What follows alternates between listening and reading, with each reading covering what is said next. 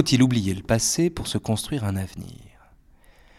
Voilà un sujet dont la problématique vient immédiatement, ça arrive parfois, quand on a un peu lu Nietzsche dans l'année, ou mieux, quand on a eu un cours sur l'histoire qui cite le texte, c'est-à-dire la, la seconde considération intempestive, où Nietzsche dit, dans la même phrase, numéro 1, que la vie a besoin d'être servie par l'histoire, et numéro 2, qu'un excès d'histoire nuit au vivant. En même temps, il n'est pas nécessaire d'avoir lu ce texte pour déduire une telle alternative du sujet en question. Euh, Il est toujours utile de lire les textes, et bien souvent la, lecture des textes nous permet de, de gagner du temps, de prendre des raccourcis. Elle peut aussi nous induire en erreur en nous invitant à construire des problématiques qui ne sont pas immédiatement déduites du sujet. Donc ici, comme pour tous les sujets du bac d'ailleurs, il faut prendre les termes et les analyser, et on va retrouver ce que dit Nietzsche. Deux termes posent problème dans cet intitulé, hein, rappelons le sujet, faut-il oublier le passé pour se construire un avenir? D'abord le faut-il, et ensuite le construire. Faut-il, donc le premier terme problématique, laisse planer une ambivalence, qu'il est souvent d'ailleurs fécond de souligner quand on a dans l'intitulé d'un sujet l'expression il faut. Une ambivalence entre la morale et la nécessité. Faut-il, ça veut dire est-il nécessaire ou bien moralement préférable d'oublier le passé pour se construire un avenir?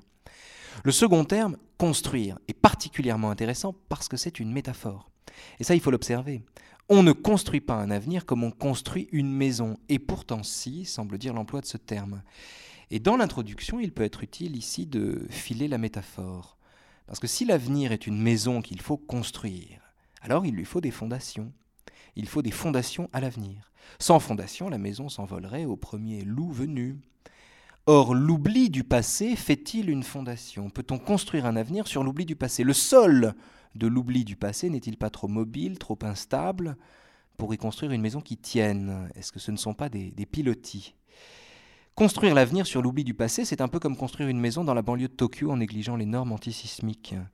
Les fondations sont nécessaires à une maison, et dans le même temps, elles ne suffisent pas. Parce qu'une maison n'est pas seulement un soubassement, mais une série de murs fendus de fenêtres qui ouvrent sur des perspectives. Or, le passé n'est pas en mesure de délivrer ces perspectives de la même manière que le panorama d'une maison n'est pas tributaire de la solidité de sa cave, mais de son emplacement. Et ce n'est pas le passé qui en délivre l'emplacement. Ainsi, faut-il oublier le passé pour se construire un avenir? Donne, en termes problématiques, s'il peut sembler fou de soustraire la maison de l'avenir à l'exigence d'avoir des fondations, il n'est pas moins fou ou pesant de chercher dans les fondations le secret de l'avenir ou la disposition des derniers étages. Et vous avez de cette manière une problématique qui vous donne également le plan, en tout cas les deux premières parties de la dissertation. Alors à vous donc de déduire la troisième partie, et à vous, si vous en avez le temps, de jeter un œil sur le texte de Nietzsche, que je rappelle, la seconde considération intempestive. Numéro 1, la vie a besoin d'être servie par l'histoire. Numéro 2, un excès d'histoire nuit au vivant.